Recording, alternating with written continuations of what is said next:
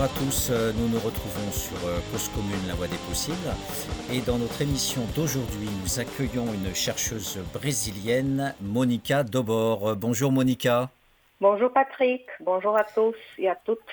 Alors, euh, Monica nous appelle depuis le téléphone. Ça vous donne l'impression qu'elle nous appelle depuis le Brésil, mais non, non. Monica est bien en, France euh, à l'heure actuelle. Elle, travaille euh, donc, elle est associée à un laboratoire de Strasbourg en, ce moment avec Vincent Dubois, il me semble.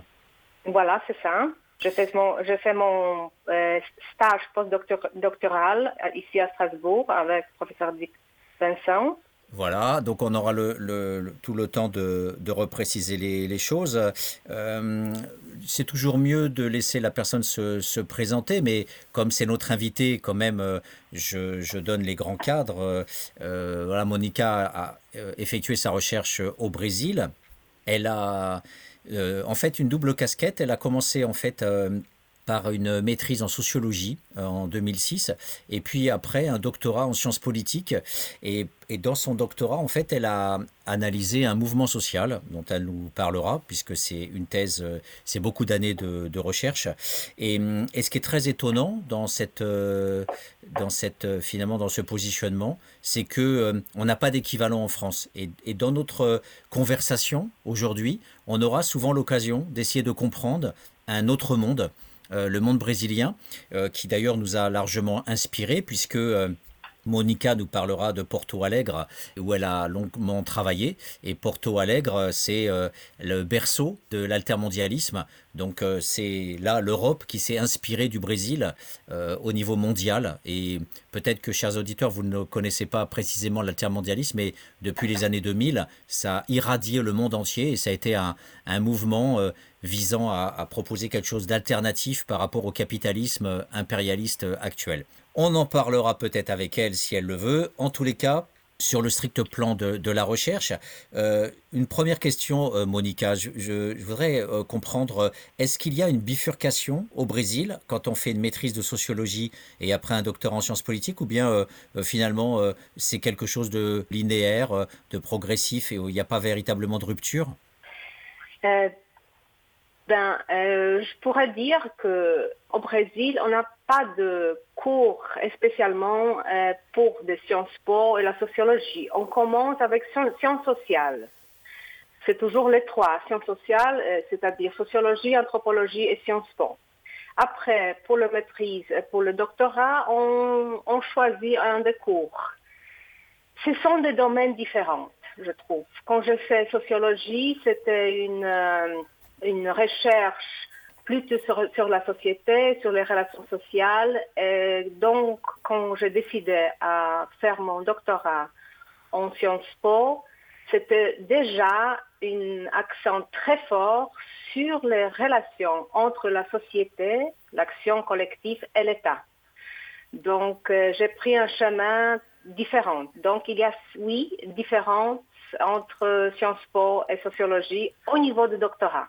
En fait, pour euh, expliquer euh, aux gens qui nous écoutent, la, science sociale, la sociologie, ça va être euh, plutôt étudier des choses fixes, la famille, une école, un hôpital, un syndicat, alors que la science politique, ça te permet d'étudier des mouvements sociaux, des transformations, des luttes collectives. C'est ça, par rapport à l'État, je trouve, parce que à Sciences Po, au Brésil, c'est aussi le cas, je trouve, dans le cas français aussi. L'intérêt, ce sont des relations entre l'action collective, donc syndicats, mouvements sociaux, organisations de, de société civile, collectifs, etc., par rapport à l'État. Ce que tu, as mentionné au début, on a découvert avec un groupe assez grand de, de chercheuses et chercheurs au Brésil qu'au Brésil, différemment qu'on pensait, par exemple, avec Alain Touraine, un sociologue français, il y avait des rapports très forts entre les mouvements sociaux et l'État. Mais pas, c'est-à-dire que les mouvements sociaux au Brésil font plus que protester, font plus que faire des mobilisations dans la rue. On a découvert à travers nos recherches qu'il y avait beaucoup des interactions parmi les canaux institutionnalisé avec l'État. Il y a quelques détails que je voudrais explorer pendant notre conversation. Comment les, mouvements sociaux entrent dans l'État et, produisent des politiques publiques à leur image. Je, trouve que ça, c'est une grande différence par rapport au cas français.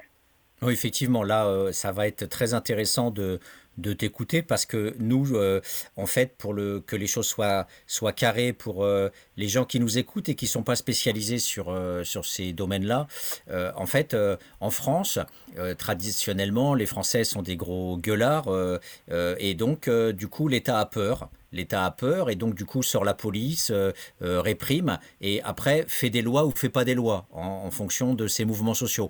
Mais il, est, il était traditionnellement rare que des mouvements sociaux si on prend mai 68 par exemple, on n'imagine pas euh, les étudiants gauchistes arriver dans un ministère alors que euh, voilà, ils étaient euh, très très contestataires. Les mouvements écologistes, c'était pareil, c'était c'était vraiment front contre front. Après, effectivement, aujourd'hui, on n'a peut-être plus de mouvements sociaux, mais on a des syndicats qui euh, quasiment euh, participent à l'État, co-gèrent, et donc ils sont très critiqués en France parce qu'on dit que bah, ces syndicats ne, jouent plus leur rôle finalement de contestation, notamment la CFDT. Voilà. Donc ça, c'était un petit résumé pour euh, qu'on ait un petit cadre par rapport à la France. Mais en fait, en Brésil, c'est complètement différent, et, je te questionnerai par rapport à ça parce que l'image qu'on a depuis la France aussi sur le Brésil, elle est intéressante. On, va te donner aussi nos représentations, nos images, et les images qu'on a, nous, c'est à l'opposé de ce que tu viens de dire. C'est-à-dire qu'on mm. on a l'impression que, en fait, euh, au Brésil, euh, bien avant Bolsonaro, euh, il y avait beaucoup, beaucoup de répression. Donc, ça serait intéressant que tu puisses nous dire aussi pourquoi il est possible, que ce soit au niveau des villes ou au niveau de l'État fédéral, que ça soit possible que des mouvements sociaux puissent travailler d'une certaine façon avec des fonctionnaires de l'État, avec des ministres, avec des cabinets ministériels, avec des politiques publiques. Ça, franchement, c'est un truc qui est complètement euh, alien, martien. On ne peut même pas imaginer un truc comme ça en France. Donc, avant qu'on parle de, ces recherches-là, euh, est-ce que déjà dans ta thèse, euh, quand tu as commencé ton doctorat sur les mouvements de santé dans les années 70 jusqu'à aujourd'hui, est-ce que déjà à cette époque, dans ta thèse, tu, avais découvert ça, cette implication entre les mouvements sociaux et, l'action publique? Tout à fait, tout à fait. Et c'était euh, déjà pendant le régime militaire. Donc, les militants du mouvement de santé ont décidé d'entrer dans l'État, d'occuper des postes dans un moment très polémique, n'est-ce pas? Je vais travailler avec le régime militaire pour mettre en œuvre mon projet politique pour la santé publique, euh, universelle, gratuite. Donc c'était une question euh, assez polémique, assez politique aussi. Donc la moitié du mouvement a décidé d'entrer dans l'État pendant le régime militaire et a commencé à développer la politique de santé pour la plupart de la société pauvre au Brésil. Donc, ce que j'ai découvert pendant mes études, que le système euh, universel et gratuit avait été euh, commencé à faire construire, à être construit euh, pendant le régime, régime militaire. ensuite, ce n'était pas seulement le mouvement de santé, c'était aussi le mouvement écologique au Brésil les militants décidaient d'occuper des postes au niveau fédéral, parce qu'on on parle, dans le cas du Brésil, d'une fédération, n'est-ce pas? Euh, Au niveau fédéral, on décide de la plupart des politiques sociales, euh, de tout genre de politiques, mais on, les, met, on, les met en œuvre au niveau euh, de municipalité. Donc ça, c'était euh, le cas pendant le régime militaire.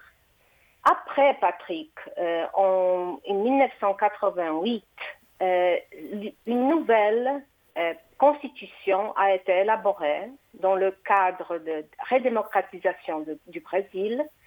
Et c'était le, moment politique très belle très beau. Pourquoi? Parce qu'il y avait beaucoup de mouvements sociaux qui ont participé dans l'élaboration de la nouvelle constitution.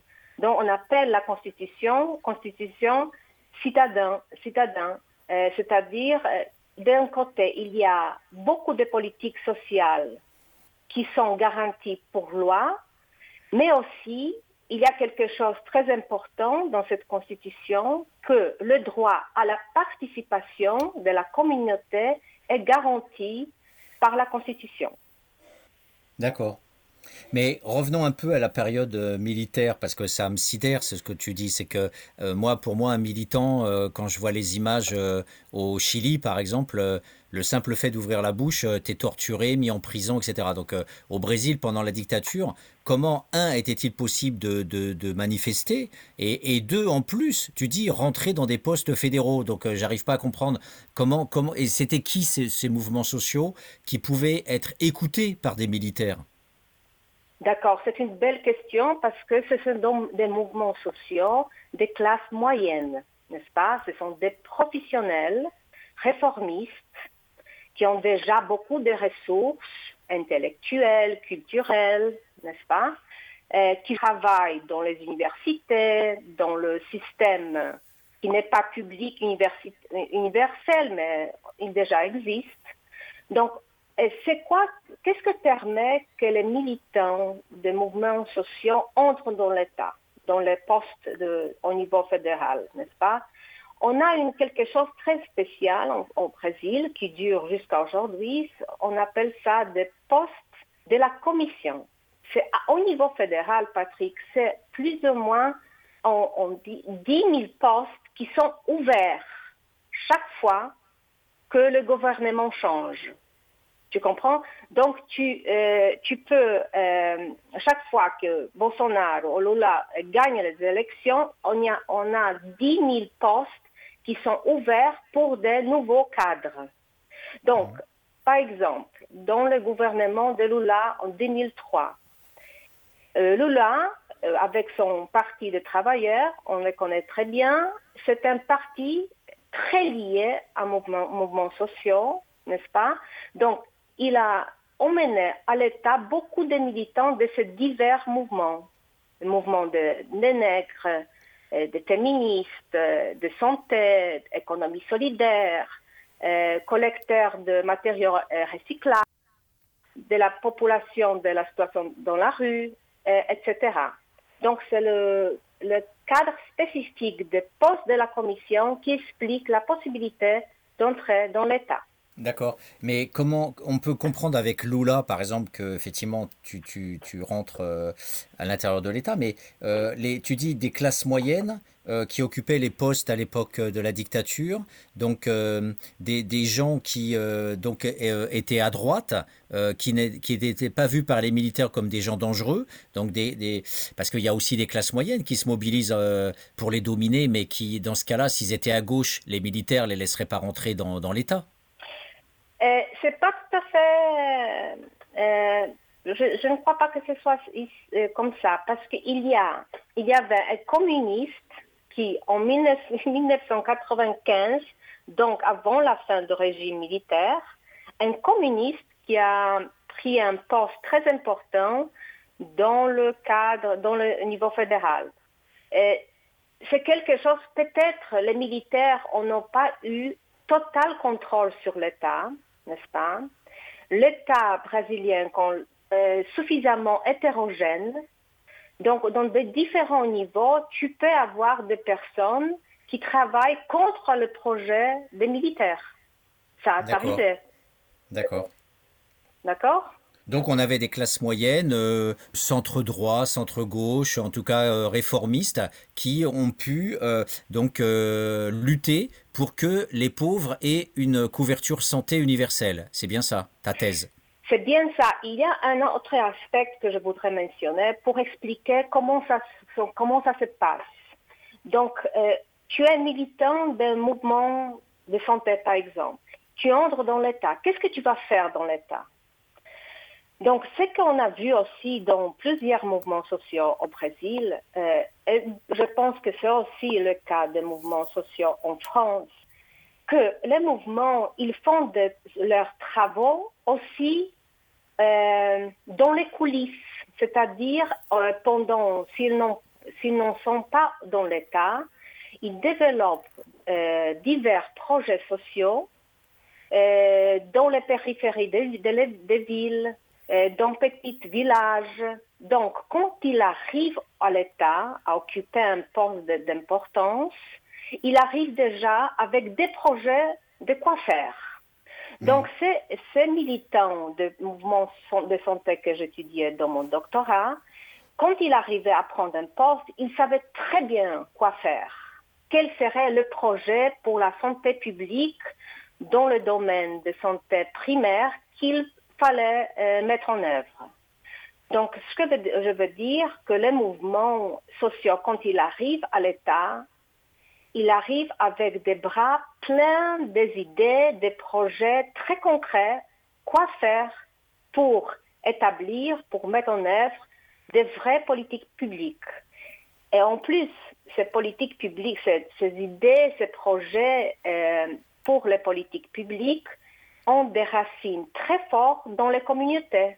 Donc, ils marchent mieux que la plupart des projets produits pour des bureaucrates euh, ou pour des, pour des gens plus techniciens. Je ne sais pas si tu as compris euh. Si, si, en fait, euh, en fait les, les, militants peuvent, euh, soit dans un cadre euh, associatif, soit dans un cadre municipal, euh, peuvent apparaître tout à fait crédibles parce qu'ils ont déjà développé une expertise, une compétence. en tout cas, ils ont, comme tu dis, des projets concrets. Et donc, du coup, les militaires les laissent faire.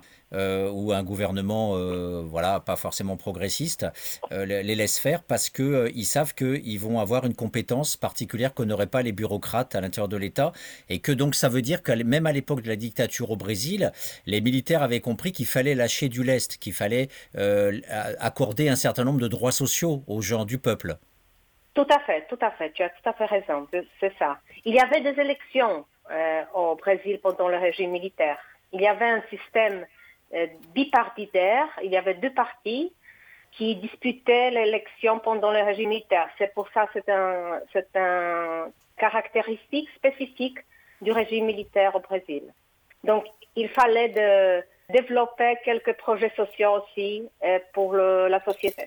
Et donc, dans, ta thèse, pour qu'on comprenne, euh, il, y a eu, il y a eu quoi en termes de santé? Puisque tu as étudié les mouvements de, santé. Euh, auparavant, les gens, quand ils allaient voir le médecin, ils devaient payer le médecin. Et à partir de là, il y a une sécurité sociale qui a été mise en place? Tout à fait, tout à fait. Donc la moitié de la population avait le sécurité sociale c'était le, euh, les travailleurs et travailleuses qui travaillaient dans le secteur formel, formel de, de l'économie. Et l'autre partie de la société, c'est-à-dire la 50%, n'avait euh, que l'accès aux hôpitaux. Hôpitaux euh, qui étaient très rares dans, dans le pays. Et, l'autre service devrait se payer.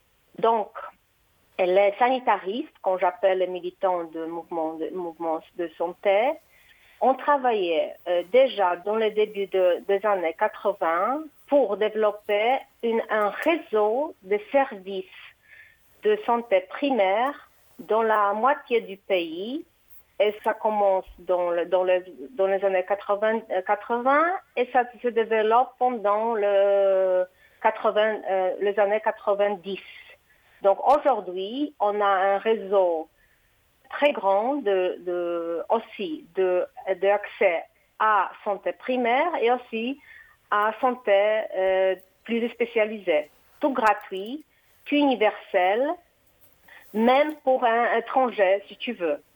Euh, c'était quelque chose qu'on a découvert, euh, c'était différent à la situation d'autres pays surtout dans les années 80-90. Donc, aux États-Unis, en Angleterre, même en, Europe, on soufflait le vent néolibéral, n'est-ce pas, de démanteler les politiques euh, sociales. Au Brésil, en 1988, on développe un système tout à fait universel, tout à fait gratuit, tout à fait euh, public pour la société. Donc c'était un cas, euh, c'est pour ça le, euh, le travail du mouvement, social de santé a été très important pour comprendre ce fait. C'est absolument euh, incroyable ce que tu nous expliques parce que ça veut dire que le cas du Brésil est unique, euh, quasiment si on laisse de côté euh, les, pays communistes, mais qui sont par ailleurs totalitaires, comme, comme la Chine ou, ou l'URSS, mais qui avaient aussi des systèmes de prise en charge gratuits voilà, ce qui continue à être le cas en Chine, mais ce qui était le cas en URSS avant 1989.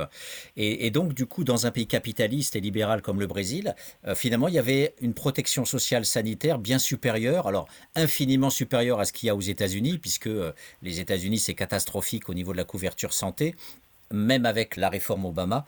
Mais en tout cas, ce que tu nous dis au Brésil, et ça c'est un point très important à expliquer aux auditeurs, c'est qu'en fait, la grande différence entre le Brésil et la France, c'est que la France est un pays qui s'est constitué autour du salariat.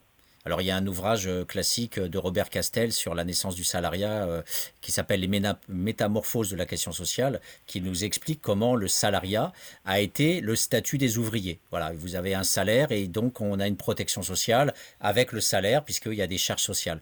Alors que là au Brésil, au moins la moitié de la population n'est pas dans ce que tu appelais l'économie formelle, c'est-à-dire avec le statut de salarié. Ce sont des gens qui travaillent à la journée ou qui travaillent comme ça une semaine par-ci, une semaine par-là. Et donc c'est euh, dans, dans mes catégories, dans mon langage à moi, c'est une circulation entre le prolétariat et le sous-prolétariat, en tout cas un prolétariat précaire. Et donc du coup, c'est extraordinaire qu'il y ait eu cette révolution euh, politique quelque part, euh, sans une révolution euh, formelle dans le pouvoir. En tout cas, c'est pour moi une révolution de savoir que même ces gens-là n'ont pas été abandonnés et ont une couverture santé gratuite, alors même qu'ils n'ont pas, ils ne cotisent pas régulièrement. C'est tout à fait le cas. C'est tout à fait le cas, et c'était pas seulement le cas de santé, Patrick, mais aussi avec le gouvernement de, de Lula c'était aussi le cas pour les politiques publiques pour des personnes qui n'ont pas de terre au Brésil. Tu sais qu'au Brésil, on n'a pas eu une réforme agraire, n'est-ce pas? C'est aussi le cas pour les peuples autochtones, n'est-ce pas? Pour les reconnaissances des communautés quilombolas. Euh, aussi pour la population noire qui a reçu euh, son droit à étudier dans les universités publiques à cause du système de quotas. Donc, on a, sans révolution, on a ouvert beaucoup de services hein, pour des minorités pendant les années 90 et plutôt euh, pendant les années 200, 2000. Alors, est-ce que tu peux, tu peux nous expliquer, parce que c'est très important, euh, euh, tu peux nous expliquer pour ces trois catégories, les paysans, les indigènes et les noirs, parce que pour un Français, quand tu commences à dire indigène, personne ne peut comprendre. Vaguement, les gens vont savoir qu'il y a des, des gens qui vivent dans les forêts euh, au Brésil. On les voit de temps en temps aux actualités, notamment parce que Bolsonaro veut, veut raser des forêts pour les donner aux capitalistes mafieux pour faire du soja pour nourrir nos vaches euh, en Europe. Mais euh, est-ce que tu peux nous dire, pour ces catégories-là, effectivement, euh, les, paysans, par exemple, de quels paysans tu parles? Parce que nous, on voit pas trop ce qu'est le paysan brésilien, les indigènes non plus, et les noirs encore moins, puisque on se dit, tiens, pourquoi les noirs ne, sont pas... voilà, au Brésil, il y a aussi bien des noirs que des métis, que des blancs, donc on ne comprend pas trop par rapport aux noirs non plus. D'accord, donc on commence avec les noirs. C'est-à-dire, euh, au Brésil aujourd'hui, on a 60% de la population qui se considère noire. C'est le passé colonial hein, qui compte. On a beaucoup de racisme dans les relations quotidiennes, aussi le racisme institutionnel et structurel dans le pays. Donc, on compare, par exemple, la situation d'une personne euh, pauvre, blanche, avec une personne noire ou une femme noire, pauvre, c'est toujours le dernier cas, c'est le cas pire en termes de salariés, de, salariés, de, conditions de vie, etc. Donc, euh, le mouvement, c'est toujours, euh, Patrick, c'est peut-être mon, mon façon de voir les choses, mais c'est aussi fondé sur les, sur les recherches au Brésil, dans un groupe de chercheurs que je travaille avec on, montre que c'est le, travail des mouvements de Noirs qui a proposé, par exemple, le système des quotas dans les universités publiques. Il y a quelque chose de très pervers dans, le, dans les universités publiques au Brésil, parce que jusqu'à 2010, on n'avait que de blancs, que des personnes blanches, de race blanche, dans l'université publique. Parce que la classe moyenne, elle fait des études dans les, écoles particulières, et quand il s'arrive au niveau de l'université, cette classe moyenne entre l'université publique sans payer, sans rien payer. Donc, en 2010, on a, mis en œuvre le système de quotas. Donc, 50% des, des, étudiants à l'université publique au Brésil, maintenant, ce sont des pauvres et des noirs. Et ça fait une, révolution silencieuse dans l'université publique. Pourquoi? Parce que quand tu vois une classe d'étudiants, c'est déjà la moitié, euh, ça représente Brésil, parce que c'est la moitié, ce sont des Noirs, n'est-ce pas? Aussi, des questions qui sont emmenées pour les, euh, étudiants euh, noirs et pauvres sont, totalement différentes maintenant. Ce sont d'autres épistémologies qui sont arrivées, à l'université. Donc, c'est une, vraiment une révolution silencieuse qui a eu lieu à l'université euh, public. Dans les cas de population autochtone, des indigènes, n'est-ce pas, on a à peu près un million de cette population au Brésil. Et c'est toujours le cas de garantir euh, son droit à, la, territoire, au, territoire. Et c'est une lutte contre agronégoce, c'est-à-dire le, business dans le, domaine de la production agraire. Ça a avancé beaucoup pendant les années 90, pendant, euh, pendant le gouvernement de Lula, et ça a arrêté complètement avec le gouvernement d'extrême droite qu'on a aujourd'hui avec Bolsonaro. Et aussi, dans le cas de, euh, des paysans que tu m'as demandé aussi, n'est-ce pas, mmh. il faut qu'on sache que dans, le, dans l'histoire du Brésil, 90% de la terre brésilienne appartient à 1% de propriétaires. Donc, il y a beaucoup d'agriculteurs euh, familiers euh, sans le droit à un, un morceau de terre. C'est pour ça qu'on a un mouvement de travailleurs euh, sans terre au Brésil, qui est très fort, n'est-ce pas, qui aussi lutte pour la distribution euh, de terre au Brésil.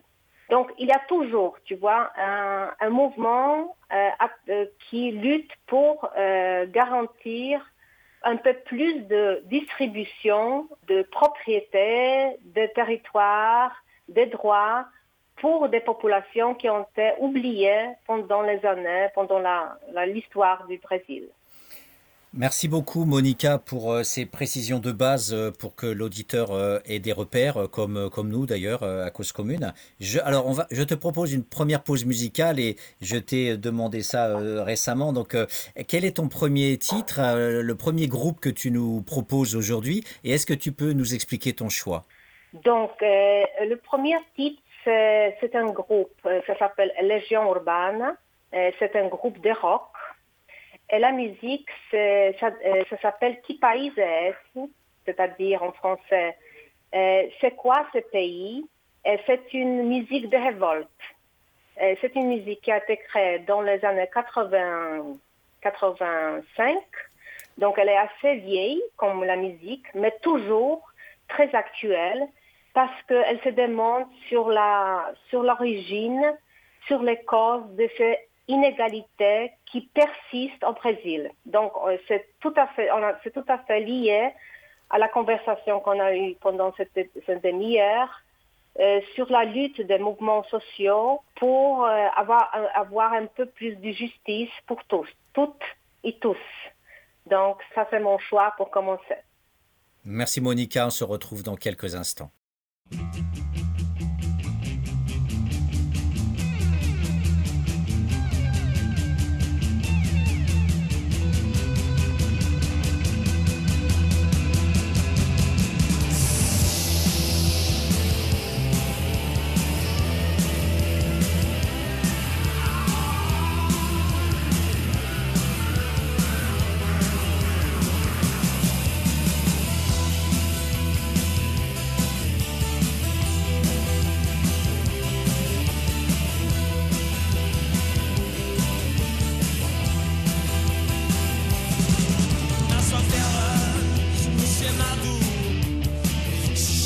todo lado.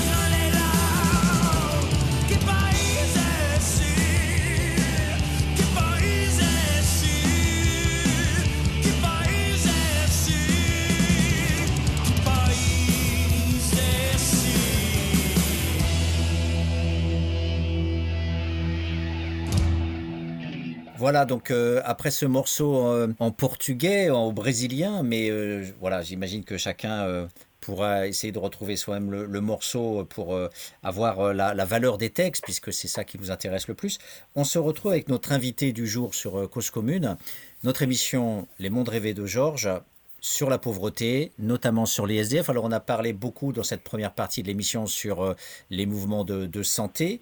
Et, donc ma, question toute logique, euh, euh, avant d'en venir au, SDF, c'est comment tu as fait concrètement dans le cadre de ta thèse ou après ta thèse pour être auprès de ces mouvements sociaux, pour être pour les suivre dans leur action publique. comment concrètement tu t'y es pris pour qu'on puisse voir comment, quelle était ta cuisine de la recherche? Euh, Donc, euh, je suis arrivée au mouvement de SDS, de sans-abri, à cause d'une euh, question théorique. Parce que je, me, je suis, donc j'étudie les mouvements sociaux, ça fait presque 15 ans. je me suis dit, bœuf, à Porto Alegre, euh, comment c'est possible euh, de mobiliser un mouvement, un mouvement social de la population sans abri? Parce qu'il n'y a pas de ressources. Comment arrive-t-il à s'organiser, à se mobiliser, à se maintenir pendant le temps?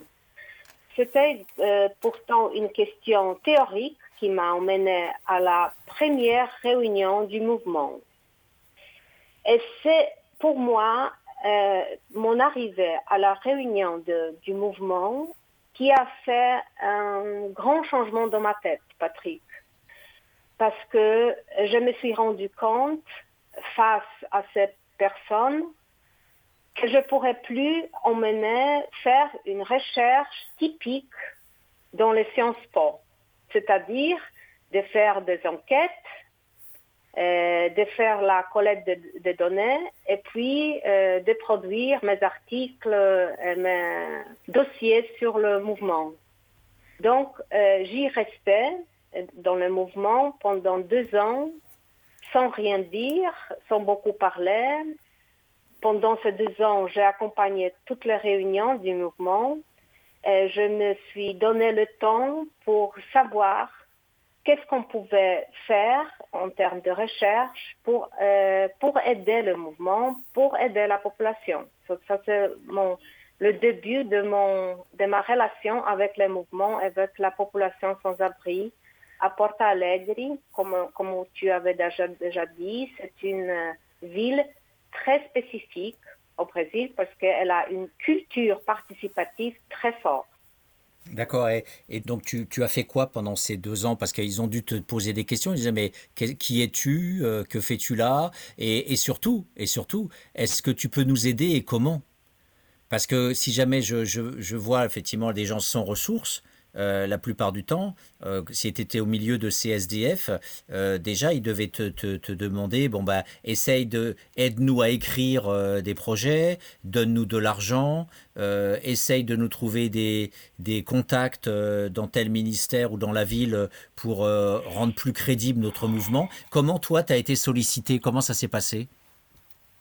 Donc, euh, ensuite, je, réponds à cette question, mais je veux dire que je me suis rendu compte euh, pendant la première, euh, première réunion pourquoi ça a marché, pourquoi le mouvement de, de, SDS a fonctionné. Parce qu'il y avait beaucoup de Monica, avait beaucoup de Patrick qui déjà participaient du mouvement. C'est-à-dire que le mouvement se soutient aussi à cause de la participation de professeurs universitaires, des étudiants, de servants publics aussi. Il y a beaucoup de gens, de sympathisants qui aident le mouvement à se développer, à se maintenir, à faire des relations avec l'État. Et pendant ce processus, les, militants, le leader du mouvement s'y préparent pour avoir euh, bien sûr, ils sont, ils sont prêts, mais aussi il, faut qu'il ait aussi une préparation politique pour avoir des relations avec beaucoup de, avec, avec l'État, avec le, gestionnaire, avec des élus, avec les ministères publics. Il apprend des processus. apprendre le processus. Donc, Monica, c'était, c'était euh, dans, euh, dans, dans le moment une, une sympathisante, mais il y avait beaucoup d'autres sympathisantes. Donc, je t'ai demandé des choses aussi, mais au, même niveau que les autres, que d'autres personnes qui étaient là.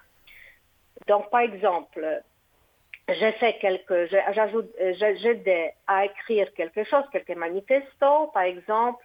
J'aidais à faire de, des fêtes, des barbecues, parce que euh, le, mouvement au, Porto Alegre travaille beaucoup avec cette forme de fête, euh, d'inviter la population dans la situation dans la rue qu'on appelle au Brésil, sans-abri, pour des fêtes, pour faire, pour faire, pour, faire des dialogues, pour euh, bavarder autour de la nourriture, de l'alimentation et de musique. Ça, c'était, j'étais pas très demandée. Euh, on m'a pas demandé, on m'a traité très bien. Euh, donc, j'ai pu rester dans le silence, dans, la, dans le silence, euh, observant qu'est-ce qui s'est passé.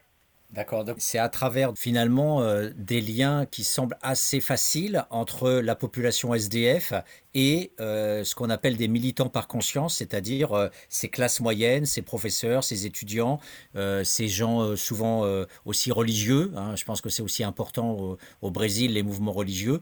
en France, on appelle ça le caritatif, qui se mobilisent donc et qui, a priori, euh, sans trop de difficultés, euh, euh, dialoguent, font des fêtes, se voient dans la rue et montent des projets ensemble. C'est tout à fait le cas. C'est tout à fait le cas. C'est comment ça fonctionne comme ça, en tout cas dans le cas du mouvement à Porto Alegre.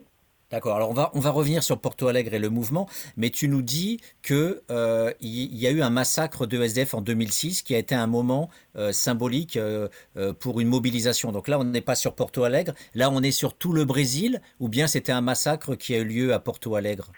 C'est une massacre qui a eu lieu à São Paulo. sept personnes ont été tuées, autres six ont été fortement blessées par la police et à cause de ce, cas, de ce massacre, que le, le, mouvement commence à se mobiliser dans de différentes capitales des États. Au Brésil, on a 27, 27 États au Brésil, commence à s'organiser. C'est le cas de São Paulo, c'est le cas de Belo Horizonte, qui est aussi une grande ville. C'est le cas à Porto Alegre. Donc, euh, c'est aussi le moment politique très important pourquoi? Parce que celui-là, qui est au gouvernement au niveau fédéral, mais le mouvement s'organise, il demande la participation pour élaborer une politique nationale pour la population SDF. Et ça commence en 2006 et ça termine en 2009 avec une politique euh, faite euh, à beaucoup de mains n'est-ce pas, il y a des techniciens, mais aussi il y a la vraie population SDF dans le processus de penser, élaborer la politique. donc, on a une définition, c'est que c'est un SDF au Brésil. Il y a beaucoup de principes et aussi des politiques concrètes. Qu'est-ce qu'on doit faire pour la politique effective pour SDF au Brésil? Donc le processus de la politique nationale pour SDF, ça commence avec, je, veux le répéter parce que je ne je me parais pas, je voudrais te, je, veux, je voudrais te poser cette question parce qu'on a ces ce caractéristiques très spécifiques de la participation, non des organisations qui représentent SDF, mais de la population elle-même pour dire comment doit être une politique pour SDF au Brésil ça me paraît euh, euh, très spécifique, très beau en, dans le cas du Brésil. Alors ça, ça sera très important que tu nous expliques dans les détails comment ça marche, quel type de SDF, parce que eh, même si on a compris qu'il y a des classes moyennes euh, qui viennent euh, aider les SDF, euh, même parmi les SDF, sur l'émission, les gens peuvent voir les podcasts qu'il y a sur les mondes rêvés de Georges. On a eu un certain nombre de personnes qui ont été invitées, mais ce sont pas, ce sont jamais tout SDF interchangeable. Ce sont certains SDF qui ont euh, des ressources particulières, qui parlent mieux que les autres, euh, qui ont une expérience militante, qui ont pu avoir des diplômes, euh, qui ont tout simplement pas peur, voilà, et qui peuvent lutter à l'intérieur des foyers, où ils sont dans des foyers, ou parce que c'est plus difficile de lutter quand tu es dans la rue. Mais en tout cas, voilà, est-ce que toi, tu as pu repérer que les SDF qui participaient, parce que tu dis la participation des SDF, mais est-ce qu'il y avait des portraits, des spécificités de certains SDF qui euh, ont pris la tête des mouvements ou qui étaient reçus par euh, euh, des maires de ville, par des ministres. on aimerait savoir voilà, quels étaient les, portraits, les propriétés de ces SDF. Oui, et dans ce cas, Patrick, le mouvement de SDF se ressemble à d'autres mouvements parce qu'il y a toujours des individus qui avaient, comme tu, comme tu avais dit, qui ont des ressources spécifiques, des personnalités, n'est-ce pas, qui, euh, permet, qui permettent qu'ils soient des leaders du mouvement. Mais ils sont liés à une population, à un mouvement plus large que eux-mêmes. Ça, c'est le point, n'est-ce pas? Donc, euh, il y a une vie du mouvement quotidien, une vie quotidienne de mouvement avec des réunions, avec des mobilisations, avec des, conversations euh, avec la population qui ne participe pas trop, n'est-ce pas?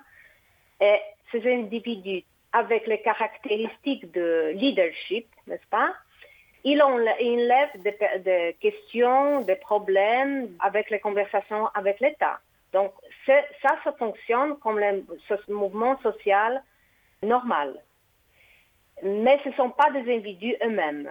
Ça, je, peux, te garantir dans le cas de Porto Alegre. Il me paraît aussi que c'est le cas d'autres villes, parce que le mouvement national de, SDF, ils ont par exemple des congrès. À, chaque euh, trois ans, il y a un congrès euh, pour, du mouvement il y a des mouvements de représentants, représentants, il y a des leaders, mais aussi la population de, de ZF participe. Donc il y a une action collective assez, assez forte, n'est-ce pas? Donc c'est le point, c'est ça. Ça fonctionne comme le mouvement, social normal avec des représentants, mais ces représentants qui sont les personnes qui se trouvent dans la plupart toujours dans la situation de la rue. Ce sont des personnes qui euh, habitent la rue, n'est-ce pas, qui parlent au nom de la, population SDF et qui sont liées à la population à cause de, de leur activité quotidienne avec cette population. Est-ce que tu peux nous dire un petit, une petite description concrète. Alors ça peut être la journée d'un congrès, ça peut être euh, un groupe de discussion que tu as eu avec euh, les, personnes à la rue, euh, pour, pour nous illustrer, nous donner à voir comment justement parlent ces SDF, comment, comment ils ont vécu cette politisation. alors qu'ils vivent à la rue, ils, ont des petits boulots, ils font la manche, et puis d'un seul coup, ils se mettent à, à lutter pour améliorer leurs conditions. Donc déjà, nous donner à voir un petit peu ce, ce, quotidien quoi, que tu as vu toi dans les relations avec les gens, très concrètement, quand tu y étais.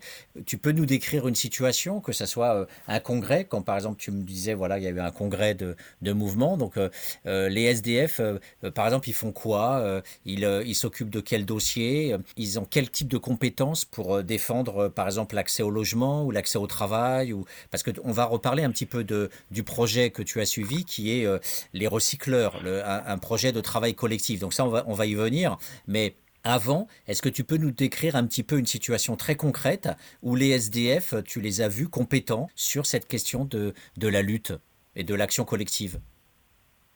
Donc, euh, oui, euh, je peux décrire un moment euh, assez récent. C'est le nouvel, nouveau gouvernement qui est arrivé à la municipalité de Porto Alegre. Donc, le, nouveau, gouvernement, il euh, annonce un plan spécifique zéro SDF. le mouvement se fait une réunion pour se demander euh, pourquoi on n'a pas été invité pour pour participer dans l'élaboration du plan. Donc, il faut qu'on commence à parler, à revendiquer, à demander notre part, notre voix dans, ce plan. Donc, euh, il appelle le responsable pour la politique publique pour SDF. Il se rencontre avec cette personne. Il demande aussi une réunion avec des élus, quelques élus qui sont sympathisants avec eux. Ils font des réunions. Il euh, présente leurs idées sur l'habitation, sur la santé, sur l'aide sociale, etc. Et aussi, ils, font, ils, écrivent, euh, ils écrivent une carte pour montrer ces points, des points plus importants pour le mouvement, pour euh, influencer le plan qui était, euh, qui était, était élaboré pour la, pour la préfecture, pour la municipalité. Donc ça, j'ai vu se passer, c'était des actions très concrètes, n'est-ce pas? Il n'avait aucun, peur, aucun euh, honte de montrer, de se, de réunir, de parler avec, aussi avec la première dame, l'épouse de, de, maire qui a rencontré le mouvement pour parler sur les problèmes plus quotidiens de, de cette population. Il y a aussi quelque chose très, très spécifique parce qu'il y a des personnes dans le mouvement, Patrick, qui, qui ont des problèmes de santé mentale, n'est-ce pas? À cause de, de drogue, à cause de violences policières, de police, etc. il y a un, homme qui s'appelle Portugais et il y a une façon très spécifique de participer dans le mouvement, c'est-à-dire il, a, il fait le rôle de, de la radio de, de SDF. Donc, il arrive dans les réunions, il compte toujours sur tout ce qu'il a vu pendant la journée. Donc, il paraît une radio dans, la, dans, les cadres de la réunion. Il toujours euh, euh, fait l'imitation de la sirène de police. Donc, dans chaque réunion, il y a un, ce son de sirène de police qu'il reproduit pour euh, nous appeler, pour nous euh, euh, rappeler de la violence, de la présence de cette, de politique publique qui est suffisamment cachée, qui c'est le cas d'expulsion de la population, n'est-ce pas, dans des rues, et de violences policiales contre, contre cette population. Est-ce qu'il y a toujours des escadrons de la mort euh, en, activité? Parce que j'avais lu dans une précédente euh, collaboration avec des Brésiliens euh, qu'il y avait eu à peu près 200 000 SDF de tués par des policiers déguisés en, miliciens avec la complicité des commerçants pour nettoyer les rues des villes. Et donc c'est un chiffre absolument hallucinant, quoi, 200 000 morts. C'est un collectif de chercheurs brésiliens et américains qui avait fait cette statistique sur à peu près une vingtaine ou une trentaine d'années. Donc est-ce que c'est toujours le cas aujourd'hui? Euh, Est-ce qu'il y a toujours comme ça des, mises à mort, des, sorties nocturnes pour exterminer des SDF Non, je dirais pas. Je dirais pas. J'aimerais bien, bien savoir sur ces recherches que tu as, si tu mentionnes.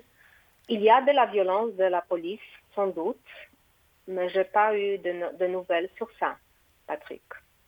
Euh, bah écoute, oui, bien sûr, je te, je te donnerai la, les, les, références. Là, je les ai pas immédiatement, mais c'est un, un, ouvrage collectif, effectivement, euh, qui faisait une statistique entre les années 70 et la fin des années 90 sur, euh, sur ah le Brésil.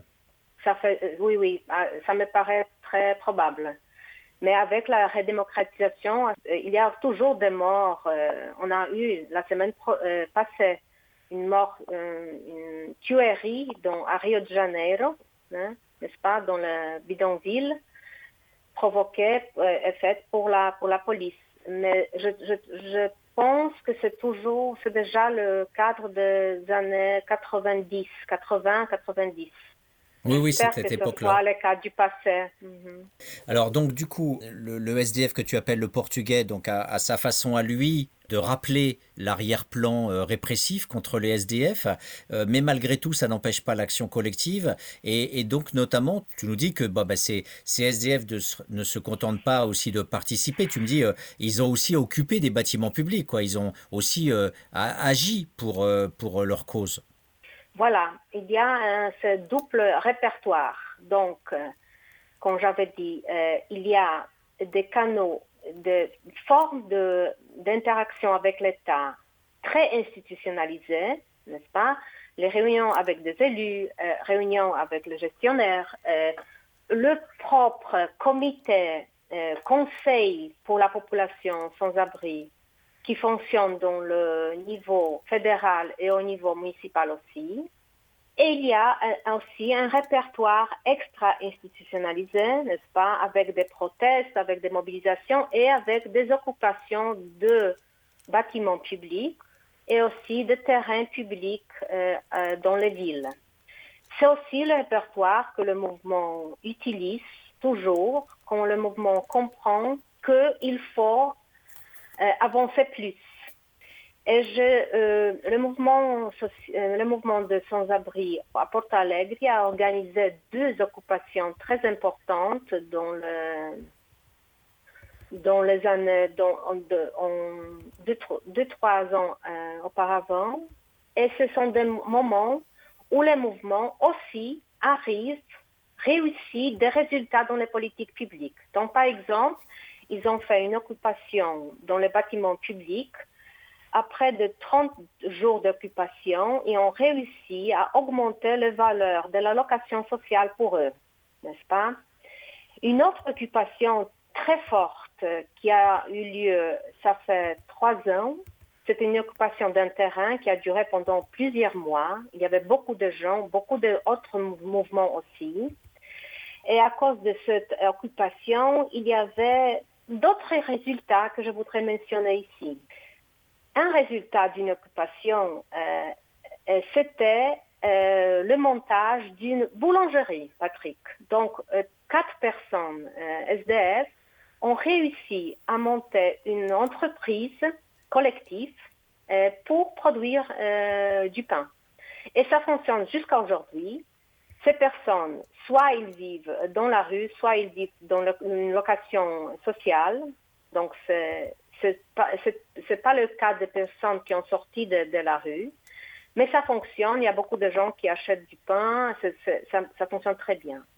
Un autre résultat euh, de cette occupation que je trouve euh, très, très fort, c'est le fait qu'après cette occupation, presque 20 personnes se sont sorties de la rue.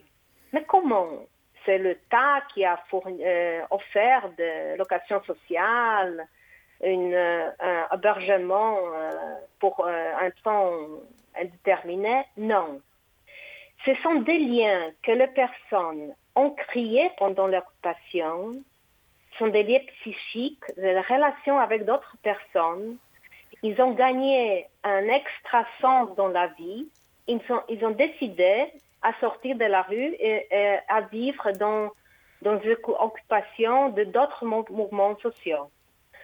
Euh, donc, on, perçoit que l'occupation, et ça c'est une chose que je, je, pense que le, le, pouvoir public, la municipalité devrait payer plus attention, que l'occupation c'est une forme d'action collective où beaucoup de nouvelles idées sont créées, des prototypes de politiques publiques sont créés, des idées qui sont pratiquées pour la population, ils pourraient être mises en place, mises en œuvre et par, par l'État après. donc, euh, je pense que pour comprendre euh, comment fonctionne le mouvement, comment fonctionne euh, la population SDF à Porto Alegre, il faut comprendre, pour conclure, aussi le répertoire extra-institutionnel, n'est-ce pas, des occupations, des mobilisations, des protestes, des fêtes dans la rue, et aussi les formes qui mènent le mouvement avec la conversation, les interactions avec l'État. Alors, c'est vrai que si on fait une comparaison euh, avec la France, euh, le groupe en France qui est historique, c'est ce qu'on appelle le DAL, le droit au logement, Euh, en fait, le DAL en France, euh, qui est euh, représenté par son président Jean-Baptiste Hérault, qui s'appelle Bavard, ça fait 30 ans, plus de 30 ans qu'il mène ces luttes-là. donc c'est typiquement le militant par conscience qui est devenu une sorte de militant professionnel, qui n'est pas lui-même un SDF, mais qui a, consacré toute sa vie à, la cause. Et il se base notamment sur une loi qui existe en France depuis la libération, qui s'appelle la loi sur les réquisitions, et qui permet, quand tu as des bâtiments qui ne sont pas occupés, euh, eh bien, euh, on peut, on peut euh, occuper des bâtiments, par exemple, d'entreprises, de, banques qui sont vides, et, donc on, a le droit de pouvoir les utiliser. Mais on n'a pas le droit de s'en saisir soi-même. On n'a pas le droit. Il faut que ça soit un élu. Il faut que ça soit quelqu'un qui soit habilité à, à l'occuper. Mais voilà, le mouvement social, lui, n'attend pas et, souvent il y a eu beaucoup de. Alors la plupart du temps, euh, ben, la plupart du temps, euh, à part des événements très très forts comme la rue du Dragon à Paris où ça a duré pendant des semaines et des semaines, avec des fêtes, avec euh, tout ce que tu décris hein, de, de, mélange des populations. à part ça, la plupart du temps, ça finit par l'intervention de la police et l'exclusion des, des, gens qui sont dans le bâtiment, ou bien il y a une association qui essaye de négocier avec avec l'État pour qu'il n'y ait pas de, de répression et que les gens soient relogés ailleurs, mais la plupart du temps, ils vont se retrouver euh, dans des centres d'hébergement d'urgence qui sont assez pourris euh, et, ils demeurent encore aujourd'hui, la plupart du temps, assez pourris.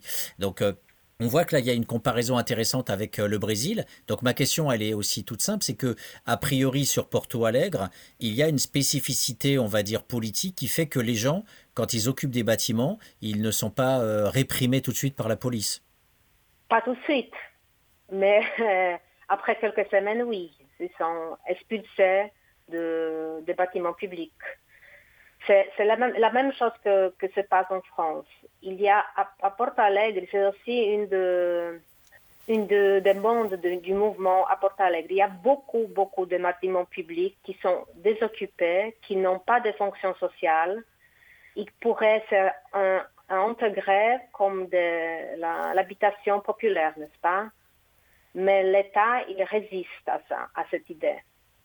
Donc, euh, c'est la même chose. Ils vont se expulser après quelques, semaines ou quelques mois. Mais c'est toujours euh, l'importance pour le, mouvement de, de, rappeler à la société, parce que ça, bien sûr, on a beaucoup de répercussions dans la presse, n'est-ce pas, de l'occupation. C'est beaucoup euh, pour rappeler à la société qu'il existe et qu'ils ont le droit à l'habitation. Est-ce que tu peux nous dire, euh, grosso modo, combien il y a de SDF euh, au, Brésil et plus spécifiquement à Porto Alegre? Et quelle est la part des SDF qui se mobilisent Parce que ça, c'est une donnée très, très importante. Euh, on imagine des centaines de milliers de SDF et, et dans cette participation euh, politique, on imagine qu'il n'y en a que quelques dizaines ou quelques centaines qui, qui, participent euh, à, l'action collective. Oui, tu as déjà répondu à la question, c'est ça. Tu sais que les données sur les SDF, c'est toujours, une, on n'a pas de données précises sur les sur l'SDF, ni en France ni au Brésil. Donc, ce qu'on dit au Brésil, qu'il y a à peu près 100 000 à 200 000 de SDF au Brésil. Donc, ce n'est pas un donné, n'est-ce pas? Euh, À Porto Alegre, on a des données un peu plus, un peu plus précises, c'est-à-dire le gouvernement il dit qu'il y a 2500 SDF dans la ville. Le mouvement dit qu'il y a 4000 donc, les données aussi ne euh, sont pas très précises dans ce cas. Euh, combien de gens ils participent dans le mouvement C'est le, nombre que tu as donné, à peu près 20 personnes chaque fois, à, chaque réunion. Dans les fêtes, dans les mobilisations, il y a un peu plus, n'est-ce pas? Mais il y a des, moments où la population SDF a invité pour des fêtes, pour des mobilisations, pour, les réunions eux-mêmes, qu'elle participe plus. Mais on ne peut pas parler euh, sur une participation massive dans, SDF. Mais aussi, Patrick, je trouve qu'on peut penser aussi à la participation dans les services ça peut te paraître un peu néolibéral, mais je trouve que à cause de la culture participative à Porto Alegre, pendant les années 90 et 2000, dans beaucoup de services qui étaient services pour les SDF, euh, fait, réalisés pour les servants publics, il y avait des formes d'assemblage, de, des réunions dans les services, n'est-ce pas, où le SDF pouvait parler pour les euh, euh, porter plainte, pour les discuter leurs problèmes, par exemple dans le centre d'accueil. Je trouve que c'est aussi une forme de participation. Donc, il y a des gens qui n'aiment pas de, mouvements politiques. Il y a des gens qui n'aiment pas de réunions, qui ne se sentent pas bien dans, dans ce cadre d'action sociale. Mais ils se sentent très bien s'ils peuvent parler pendant euh, une réunion dans le centre d'accueil, qu'ils peuvent parler euh, pendant un cafézinho, un petit pause pour le café, avec des servants publics sur leurs problèmes. Et on a vu dans notre recherche, que je mène avec aussi des sympathisants, étudiants, professeurs euh, de l'université à Porto Alegre, on a vu que ces demandes faites dans les services peuvent changer aussi les services publics envers cette population. Donc, avec ça, je trouve qu'on peut comprendre mieux comment les politiques publiques sont produites et aussi comment elles peuvent être améliorées aussi pour l'action des individus pendant le service. Je ne sais pas si tu, es d'accord avec moi, mais je trouve que c'est aussi une façon de modifier les politiques publiques parce que les politiques publiques, ils doivent, à mon avis, avoir le visage de cette population et pas le visage de techniciens, euh, de servants publics. Ce que tu soulèves là, euh, c'est une question euh, cruciale qu'on qu'on peut aussi euh, euh, éclairer, expliquer pour, euh, les, gens qui nous écoutent. En fait, la, participation des SDF à l'intérieur des structures, qu'on peut appeler démocratie participative, c'est comme ça qu'en France, on, l'appelle dans les, dans les structures, elle a deux extrêmes, on pourrait dire. Le premier extrême, c'est le capot, comme on disait dans les camps de concentration, c'est-à-dire le collaborateur. C'est-à-dire que le SDF qui va être sollicité par les travailleurs sociaux ou par les directeurs d'établissement va être instrumentalisé pour amener la paix sociale à l'intérieur des structures. Et de l'autre côté, à l'autre extrême, on a une vision communautaire, participative, démocratique, où réellement les SDF peuvent agir à l'intérieur de la structure parce qu'il y a du militantisme, parce que certains directeurs sont à gauche et militants. Et dans ce cas-là, il peut y avoir véritablement du changement social à l'intérieur des établissements. Ce deuxième pôle, hélas, est, très euh, on va dire, précaire et, et en filigrane encore euh, dans les structures. Ce que l'on sait sur euh, la plupart des, centres d'hébergement, c'est qu'aujourd'hui, on a ce qu'on appelle des conseils de vie sociale et que ces conseils de vie sociale, la plupart du temps, euh, sont instrumentalisés. C'est-à-dire que les SDF n'ont le droit de parler que euh, de la gestion des poubelles, euh, mais quasiment jamais n'ont le droit de parler des règlements intérieurs, n'ont pas le droit, par exemple, tel SDF ne va pas avoir le droit d'aider un autre SDF en disant je veux avoir les dossiers du travailleur social et je veux savoir comment il est traité et qu'est-ce qu'on lui a proposé comme situation comme solution. Euh, ça, c'est très rare. Et dernièrement, il y a quelques années, il y a eu un, colloque euh, sur cette question-là. Et il y avait des SDF qui disaient qu'ils avaient été expulsés des foyers parce qu'ils avaient osé demander euh, d'être les sortes de travailleurs sociaux pour leurs copains du foyer. Donc, est-ce qu'au Brésil, à l'intérieur des, foyers, on a plutôt le pôle instrumentalisation néolibérale, comme tu l'as dit, ou tout simplement, voilà, utilisation des SDF pour faire régner la paix euh, dans des structures qui sont pourries, ou bien est-ce qu'on a euh, la mobilisation des SDF pour faire avancer les choses, pour transformer les choses à l'intérieur, en leur laissant réellement la parole, en leur laissant réellement un poids politique pour améliorer la situation des gens? On a les deux. On a les deux. Et notre, notre tâche comme de, de, de chercheurs, n'est-ce pas, de, de, découvrir euh, quand il arrive euh, le premier cas d'instrumentalisation, euh, comment on explique le cas d'une empowerment, de, de, de, vraie participation de SDF dans la, dans la formulation des services eux-mêmes, n'est-ce pas? Je trouve que tu as déjà répondu un peu ça, parce que ça arrive quand il y a, quand il y a de professionnels vraiment euh, engagés dans la culture participative, démocratique, n'est-ce pas? Et on a beaucoup de problèmes parce que ça ressemble beaucoup à, la France et d'autres pays européens aussi, parce que la plupart des services aujourd'hui à Porto Alegre, ce ne sont plus le, le service de l'État pour lui-même. C'est déjà, ce sont des organisations de la société civile, le cadre associatif, donc qui matérialisent, qui mettent en œuvre les politiques sociales pour les SDF. Et ici, on n'a pas de contrôle. Chaque association, euh, a son, sa propre culture participative, n'est-ce pas? Il y, aura aussi des cas d'instrumentalisation, donc tu ne peux pas parler, tu ne peux pas participer, tu peux dire quelques mots et ça, c'est suffisant. Euh, dans l'autre cas, il y aura une, organisation, une, association très engagée pour une politique, euh, une participation démocratisante, je dirais. Donc, il y a beaucoup de, gens qui défendent, il faut pas, la, participation a été instrumentalisée, donc elle ne sert plus. Il faut euh, construire des choses hors de l'État. Mais je crois que dans le cas de l'SDF, on, nécessite de l'État, n'est-ce pas? On nécessite des politiques publiques. Donc, il faut euh, euh, mettre en évidence les cas et les conditions qui emmènent euh, la participation pour de vrais résultats. N'est-ce pas? Je trouve que ça, c'est notre mm. mission comme des chercheurs aujourd'hui. Est-ce que tu peux nous dire quelles sont les associations qui interviennent au Brésil? Parce que j'ai l'impression que c'est à peu près la même structure euh, qu'en France. C'est-à-dire qu'en fait, on, parle de l'État, mais en fait, concrètement, ce sont des associations qui reçoivent ce qu'on appelle en droit administratif un mandat de service public.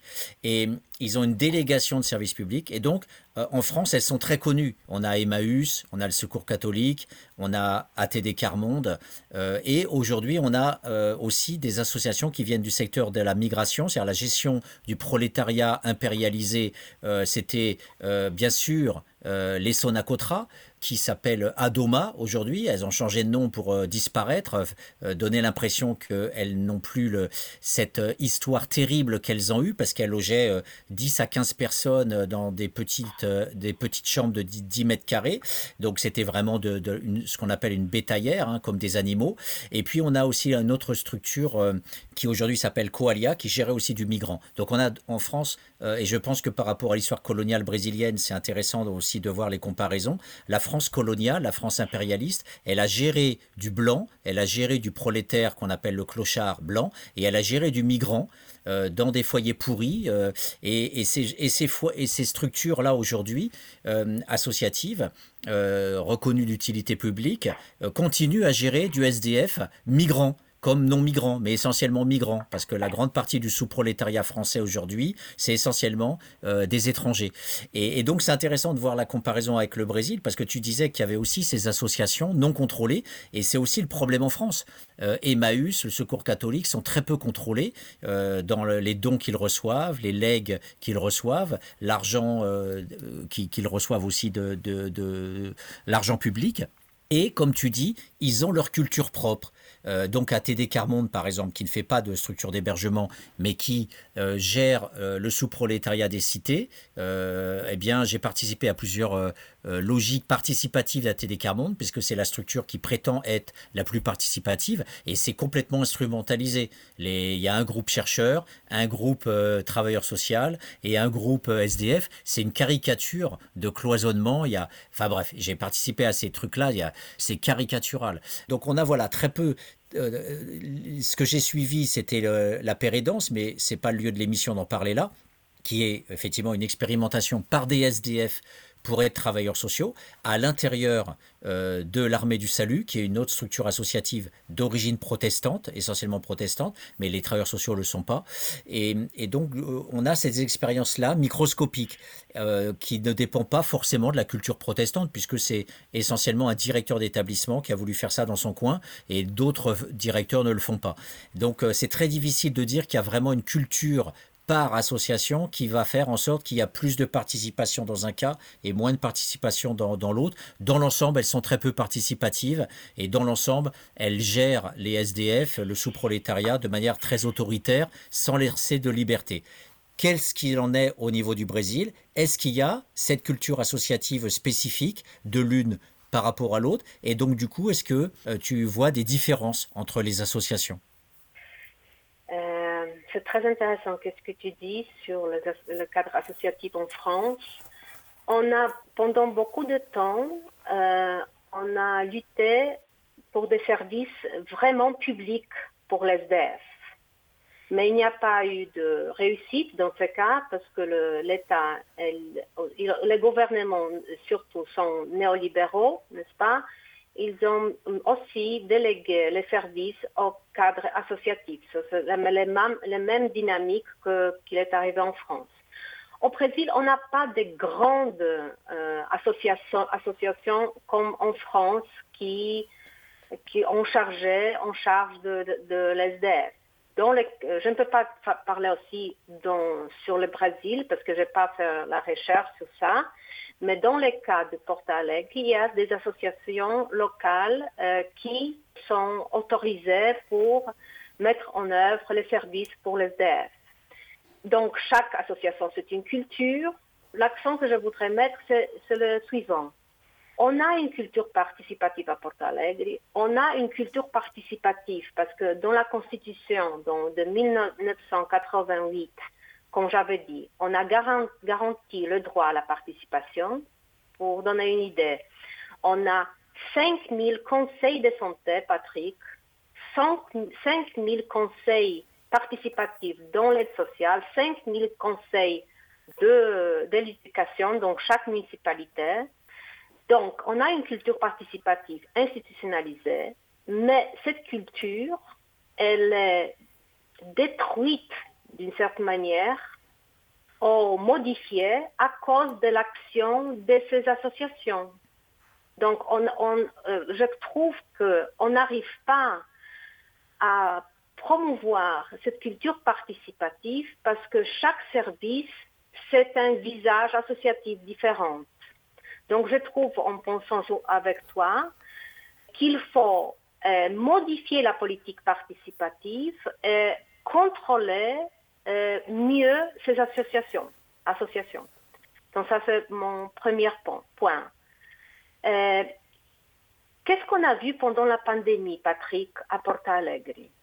Le gouvernement, qui était très non libéral, s'est refusé à travailler avec la société civile qui travaille au nom de la de l'SDF. Donc, il y avait des services de l'État et de l'autre côté, il y avait des services de grandes entités philanthropiques, n'est-ce pas, comme pastorale de, la population SDF, donc une grande, une, grande association catholique qui travaillait en distribuant le repas pour cette population. Donc on a aussi euh, une chose différente. Donc, on a des associations, associations d'organisations de, de société civile qui travaillent indépendants de l'État. Je ne sais pas si euh, je, suis claire dans ce cas. Donc, on a des, des organisations qui travaillent au service de l'État, qu'on ne contrôle pas. Il y a des, des organisations qui travaillent pour les SDF indépendants de l'État à cause de leur action philanthropique. Donc c'est un mélange qui nous euh, donne quelques défis en termes de participation, je trouve. Je comprends tout à fait ce que tu dis et hum, les, les, juste expliquer aux auditeurs le terme philanthropie. La philanthropie, euh, en fait, c'est la, la, façon dont les patrons sont intervenus dans le social. Alors on appelle ça aussi le paternalisme, mais la philanthropie, c'est un mot beaucoup plus sophistiqué. Et au XXe siècle, effectivement, euh, la philanthropie en France a reculé euh, parce que euh, on est passé de fonds privés, des fonds des patrons, on est passé progressivement à une logique indépendante des associations qui ont reçu des fonds de toutes sortes et qui ont, eu à un moment donné une sorte d'autonomie, comme Emmaüs, euh, euh, les secours catholiques. Et après, l'État, dans les années 80, a massivement subventionné à hauteur de 80-90% aujourd'hui euh, ces associations. Donc aujourd'hui, on peut dire que ces associations, c'est le relais de l'État. Et pendant tout le XXe siècle, ces associations se sont débrouillées. L'État abandonnait les SDF. Il faut attendre 1988 en France pour avoir le RMI, le premier revenu de subsistance pour des SDF. Donc je ne sais pas si au Brésil, il y a ce revenu-là, on pourra en, en toucher deux mots, mais c'est pour te dire qu'on a la même structure qu'au Brésil. On a de la philanthropie, on a des associations, on a des collectivités publiques qui contrôlent plus ou moins ça. Donc en fait, c'est un chantier où il y a beaucoup de désordre, il y a beaucoup d'initiatives privées euh, et, c'est très peu contrôlé et ça part dans tous les sens. Et effectivement, la plupart des expérimentations que j'ai pu voir, c'est toujours à l'échelle locale, c'est toujours à l'échelle d'un directeur qui a du pouvoir et qui est militant. Et ce directeur qui est militant, il va dans son coin faire quelque chose de très novateur. Et c'est pour cette raison que ça va jamais être généralisé, que ça va jamais remonter à la tête de la structure, parce que ces, structures-là sont conservatrices, elles, ont très peu de capacité à faire bouger les choses, et, donc euh, du coup, euh, on peut voir des... Alors c'est pour ça que tu as pu voir des expérimentations intéressantes à Porto Alegre, euh, parce que c'est au niveau local que finalement les gens les plus entreprenants, les plus, les, entre guillemets, les plus réformateurs, arrivent à faire des choses, mais rarement au niveau national. C'est pour ça que quand tu me parles de ta politique participative au niveau fédéral, on est subjugué, on est complètement sidéré, nous Français, parce qu'au niveau national, il se passe rien en France. Et la plupart du temps, même quand il y a eu des lois, la plupart du temps, c'est, excuse-moi l'expression, du foutage de gueule. Euh, la loi Dallot, par exemple, la suite au mouvement des Don Quichotte, c'est du foutage de gueule. Jamais les SDF n'ont pu bénéficier de la loi Dallot, alors que c'est une loi qui a été faite normalement pour les SDF. Ça a juste été une loi pour calmer comme on dit avec euh, le sociologue Erving Goffman, ça a été fait pour calmer le jobard, euh, pour calmer les manifestants, pour calmer le mouvement social. Et puis après, derrière, eh ben, ça revient comme d'habitude. Quand tu n'as pas d'argent, quand tu n'as pas de ressources, eh ben, pas accès au logement. Et c'est toujours le cas aujourd'hui. Et donc, euh, est-ce qu'au au Brésil, du, du, coup, tu pourrais dire qu'il y a des initiatives locales dans des villes qui sont ouvertes, mais qu'au niveau fédéral, finalement, il y, a, peu de choses, ou bien tu es parvenu à voir que quand même, au niveau fédéral, il y a eu, comme tu m'as parlé, par exemple, des, réformes de la santé dans ta thèse, est-ce qu'il y a eu des, vraiment des, lois euh, très importantes qui ont pu être votées au niveau de l'État fédéral brésilien grâce à ces mouvements de SDF euh, La politique nationale pour le SDF de 2009 a garanti quelques services euh, publics importants euh, pour les SDF. Par exemple, euh, surtout dans le, dans le domaine de santé et de l'aide sociale. Donc ce sont des politiques fédérales, n'est-ce pas, qui reçoivent du niveau fédéral des ressources pour appliquer dans les municipalités. Donc oui, il y a une politique nationale spécifique qui distribue les ressources dans les municipalités. C'est le cas de ce qu'on appelle, qu'il y a en France aussi, ce sont des équipes mobiles d'aide sociale, d'accueil social, mais aussi c'est le cas de quelque chose de spécifique, je vais te demander si, si, existe en France, ça s'appelle clinique dans la rue. C'est le service spécifique euh, pour le SDF une équipe euh, d'infirmières, éducateurs, euh, psychologues qui travaillent dans la rue, n'est-ce pas, qui, qui offrent aux SDF les soins de santé primaire. C'est un réseau assez grand dans les municipalités brésiliennes et c'est à cause d'une décision fédérale qui est mise en œuvre dans les municipalités. Donc, il y a une différence. Je suis d'accord avec toi que les idées innovatrices euh, sont nées dans les, niveaux municipaux, dans les services eux-mêmes, avec le professionnel réformateur. Mais aussi, il y a des, politiques publiques au niveau fédéral. C'est quelque chose qu'on doit payer euh, attention, je trouve, parce que le Brésil, tu sais, c'est un pays de grandes inégalités donc, euh, à part de, de mouvements de SDF, on a aussi un mouvement social très fort qui s'appelle le mouvement de travailleurs sans toit. Donc, c'est une autre histoire. ce sont aussi des gens qui nécessitent de logement, qui nécessitent de, de beaucoup de choses. Donc, je trouve qu'on est que grâce au mouvement et grâce au gouvernement de gauche, on a réussi à avoir une politique, mais elle n'est pas garantie. Tu pourrais me demander, Patrick, qu'est-ce qu'il a fait euh, le gouvernement d'extrême droite envers euh, le SDF Qu'est-ce que tu, penses que ce gouvernement a fait? Qu'est-ce que tu me, tu me dirais? Oui, alors déjà, je réponds à ta, à ta question. Euh, en France, effectivement, quand on compare avec ce que tu viens de dire, le Brésil semble beaucoup plus en avance, puisque en France, on n'a que le bus de Médecins du Monde qui euh, organise avec des moyens très faibles ces, ces haltes santé dans la rue euh, ou des SDF, des prostituées, enfin ce que j'appelle le sous-prolétariat, peut effectivement venir se faire soigner en direct. Euh, sinon, il n'y a rien. Voilà. Donc euh, à ce niveau-là, le Brésil est beaucoup plus avancé.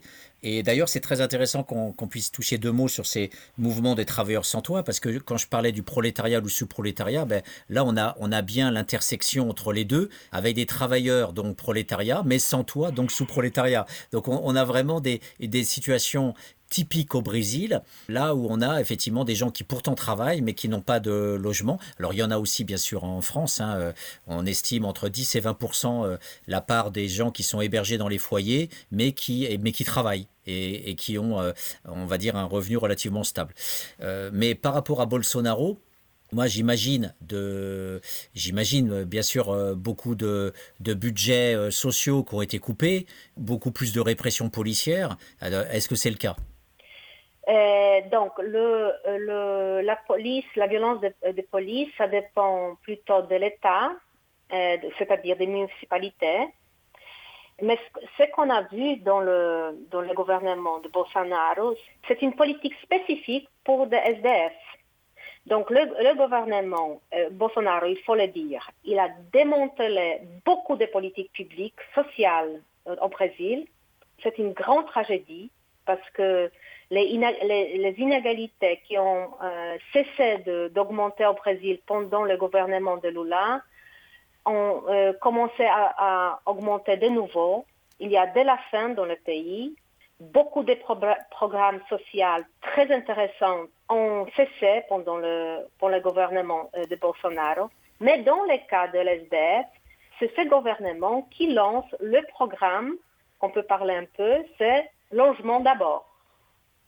Mhm. Aussi, il maintient le conseil de population SDF au niveau fédéral, mais il change le caractère de délibératif pour consultif.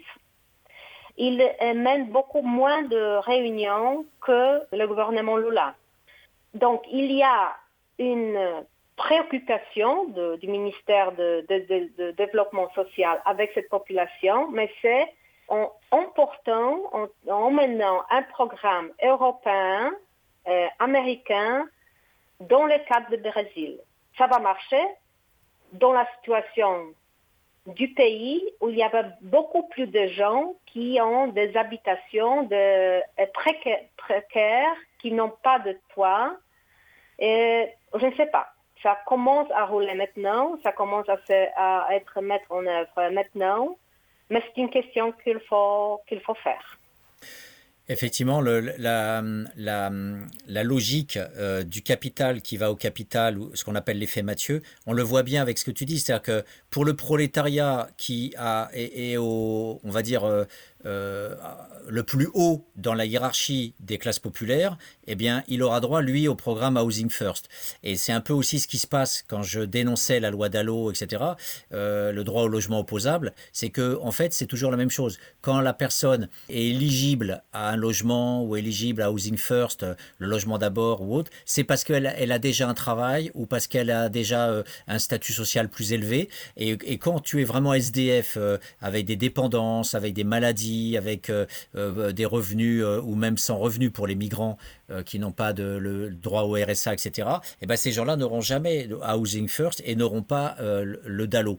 Donc il y a bien des hiérarchies de traitement des populations dites sous-prolétaires. Il y a bien des traitements différenciés. Et c'est ça que, dont je voulais te parler tout à l'heure, justement.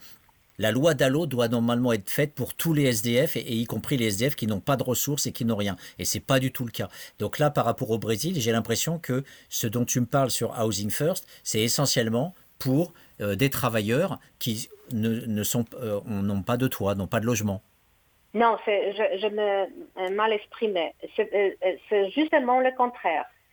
Ce les programmes est spécifique pour les SDF. Donc, on dit, euh, le gouvernement, il paraît euh, dire, on fait des choses pour les SDF, mais il y a beaucoup, 6 millions de, personnes sans toit qui ne reçoivent euh, aucun programme public maintenant. Donc, le gouvernement choisit une population beaucoup plus maigre de SDF pour s'occuper, en laissant la plupart des travailleurs sans toit sans programme social. C'est euh, un point. L'autre, donc, il emmène d'Europe un programme spécifique, Housing First, logement d'abord. C'est un programme spécifique pour les SDF chroniques, n'est-ce pas, qu'on comprend dans les cas américains, par exemple. Mais le gouvernement ne, garantit pas ce, ce qui paraît, ne paraît être le cœur du programme, c'est-à-dire le droit à, un logement pour un euh, terme indéterminé, pour toujours.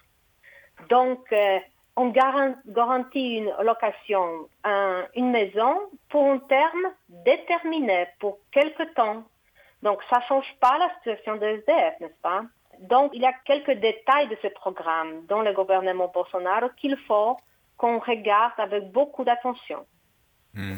en tout cas, ce que je, il y a forcément des variations entre le Brésil et la France, j'en doute pas, mais je pense qu'effectivement, euh, entre les effets d'annonce, et on les a aussi en France. Hein.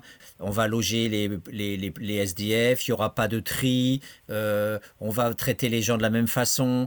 Tout ça, c'est du discours. Mais en pratique, quand on a le nez sur le terrain, dans les structures, dans les foyers, et qu'on voit qui est relogé et qui n'est pas relogé, moi, tous les SDF que j'ai suivis, euh, là, à part une toute petite minorité, une toute petite minorité, mais parfois, cette toute petite minorité, elle avait passé 10 ans, voire 15 ans dans des foyers avant d'avoir euh, le petit studio de droit commun. Il avait fallu attendre un temps extraordinairement long et la plupart étaient morts. Euh, il en restait qu'une toute petite partie encore vivante. Et d'ailleurs, ceux que j'ai aidés à être logés, la plupart du temps, ils mouraient dans le studio quelques mois après, comme si comme si leur corps finalement se délitait, c'est-à-dire euh, comme si au niveau de la santé, les efforts qui avaient été faits, concentrés pendant des années et des années et des années pour arriver à avoir enfin le dossier reconnu au niveau de la préfecture pour avoir et les commissions logement euh, des mairies pour avoir enfin ton, logement de droit commun, et eh ben comme si ça c'était une sorte de victoire euh, en bout de course et les personnes bizarrement meurent assez vite après le relogement. Euh, donc moi je veux bien croire à Housing First pour les SDF les plus précarisés, je le, mais au niveau du discours, on peut faire tous les discours qu'on veut. La plupart du temps, en tout cas en France, ment. C'est des effets d'annonce. je ne sais pas pour le Brésil parce que a priori, il y a vraiment une culture participative. Je suis très impressionné par euh, tes 5000 conseils participatifs au Brésil et, ces mouvements de travailleurs sans toit, etc. Ça a l'air d'être une culture euh, beaucoup plus prononcée en termes d'action collective et de mouvements participatifs qu'en France. Mais quand même, j'ai cette réserve au niveau des effets d'annonce et des programmes politiques et, et de l'autre côté de ce qu'on appelle l'implémentation, c'est-à-dire de réellement ce qui se passe sur le terrain. Euh, oui, je suis d'accord avec toi les discours sont très, très beaux, n'est-ce pas? Mais il faut, il faut faire des recherches pour montrer le vrai visage d'implémentation de, ces politiques. D'accord? Tout à fait d'accord avec toi. Alors je te propose, Monica, pour euh, en conclusion, euh, comme on n'a pas eu le temps d'écouter le deuxième morceau que tu nous proposais, je pense que pour le générique de fin, pour notre émission, je te propose donc de nous, de nous parler donc de ton deuxième titre qui conclura notre, notre émission. D'accord. Donc, euh, il faut parler de révolte, il faut parler de la révolution et de notre frustration, mais aussi il faut parler de, l'utopie. Donc, la deuxième musique que je choisis pour vous, c'est Pêcheur d'illusions. C'est une musique faite pour un groupe de rock reggae brésilien qui été formé dans, dans les années 90 à Rio de Janeiro. Et c'est une musique euh, qui nie pas la, situation sociale, mais aussi euh, nous emmène pour la recherche d'illusions et d'utopie. Utopie. Donc ça, c'est le, le remarque que je voudrais euh, laisser aussi avec euh, auditeurs de ce euh, programme de radio. Eh bien, chers auditeurs, un grand merci à toi, Monica, euh, cet effort euh, aussi soutenu de parler français dans notre émission. Merci encore euh, à toi, merci à Olivier. Et donc, nous nous quittons sur ce, sur ce morceau de musique brésilienne contestataire et nous nous retrouvons bientôt pour une autre émission.